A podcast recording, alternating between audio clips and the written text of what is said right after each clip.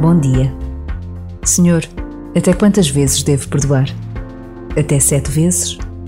E Jesus respondeu: Não te digo até sete, mas até setenta vezes sete. Esta passagem do Evangelho, segundo São Mateus, permanece como um farol aceso que ilumina até incomodar. O perdão não é exclusivo de ninguém.